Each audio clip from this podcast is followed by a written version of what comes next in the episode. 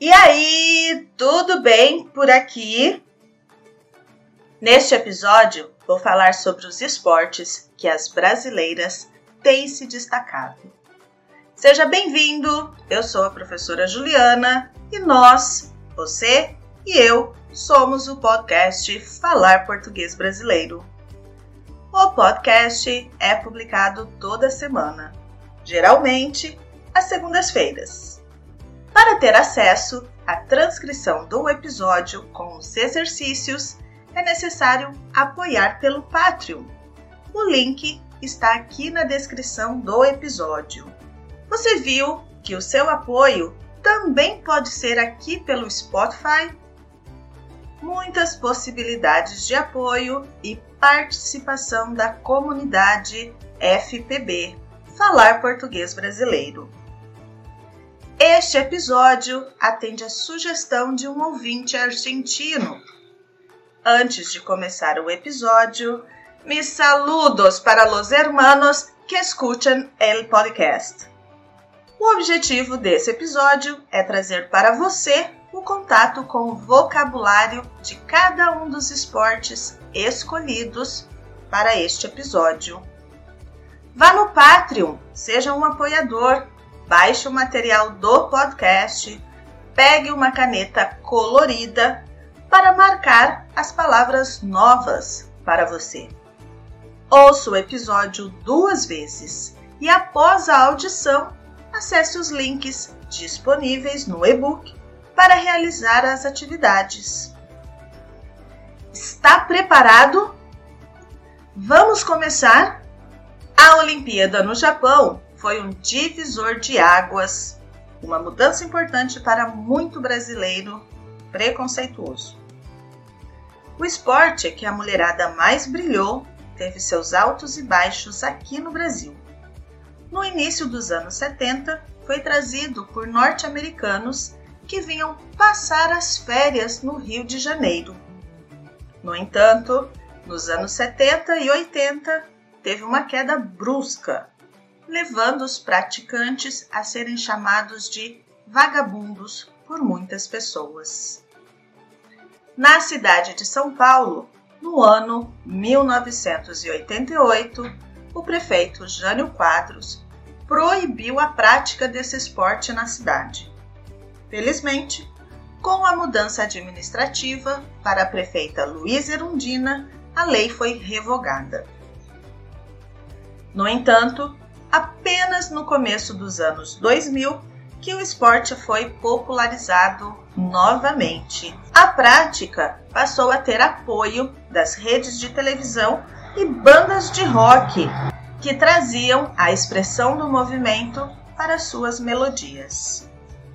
A partir da consolidação do esporte ao redor do mundo, essa atividade foi inserida na Olimpíada de Tóquio e as brasileiras deram um show na modalidade esportiva.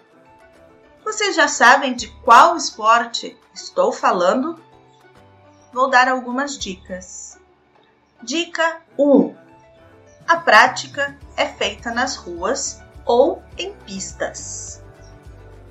Dica 2: O principal objeto é uma prancha com quatro rodas.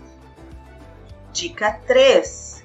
É importante usar os equipamentos de segurança, como capacete, joelheira, cotoveleira.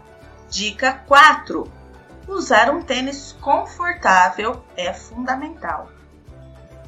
Estou falando do skate. E a fadinha arrebentou na modalidade. Arrebentar neste contexto é para dizer que ela foi muito bem na prática. A palavra arrebentar também tem o sentido de quebrar. Por exemplo, o vidro do carro arrebentou no acidente. Fadinha, como a Raíssa Leal é conhecida no Brasil, tem 13 anos e levou prata na modalidade Skate Street. Recebeu o apelido de Fadinha aqui no Brasil por usar aos sete anos, uma roupa, uma fantasia de fada quando andava de skate. O link de uma reportagem sobre a origem do apelido está no e-book.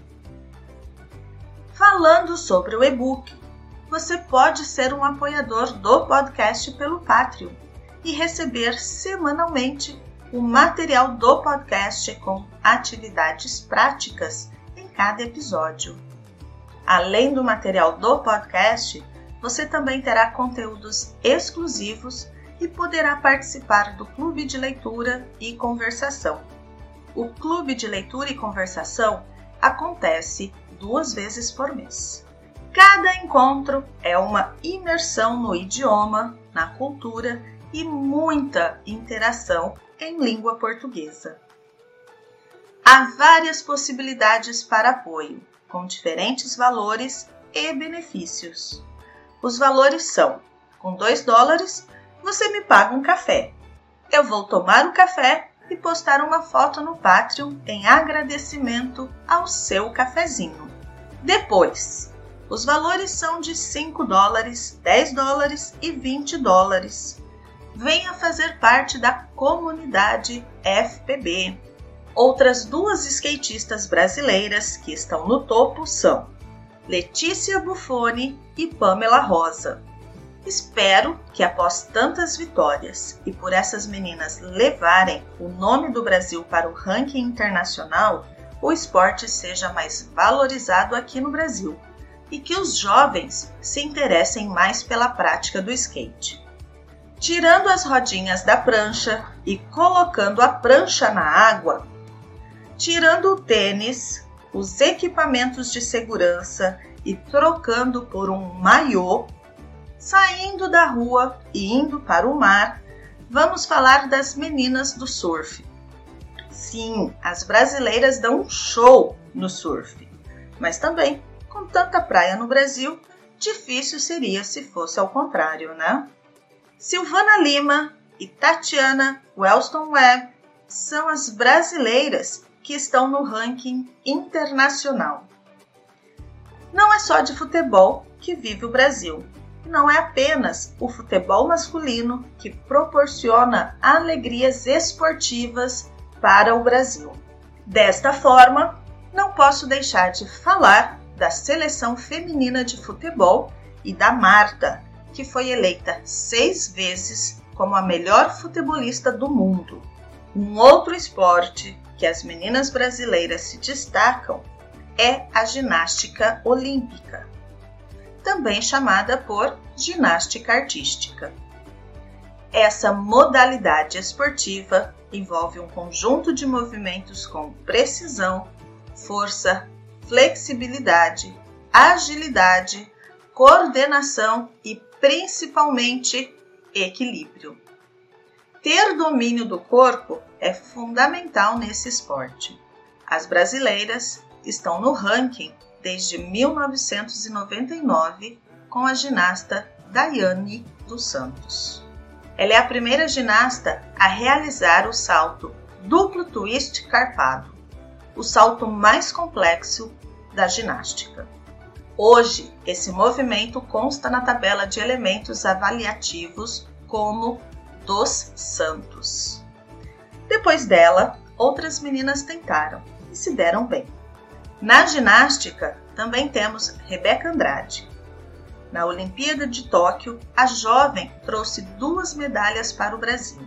Meninas, mulheres determinadas, batalhadoras e com metas, rotina e muita dedicação ao esporte. São apaixonadas pelo que fazem e isso faz toda a diferença. Agora, para nós, para mim e para você, vamos fazer as nossas atividades. Vamos fazer as nossas atividades com carinho e com amor? Isso faz muita diferença no resultado não está feliz, não se sente realizado, procure outra atividade para desenvolver. Busque a sua realização pessoal e profissional. Para quem está no processo de busca, desejo todo o sucesso do mundo. Para quem está iniciando a jornada com novos desafios, sinta-se abraçado e não desista. Para todos vocês, desejo uma boa semana e até o próximo episódio. Tchau, tchau, valeu!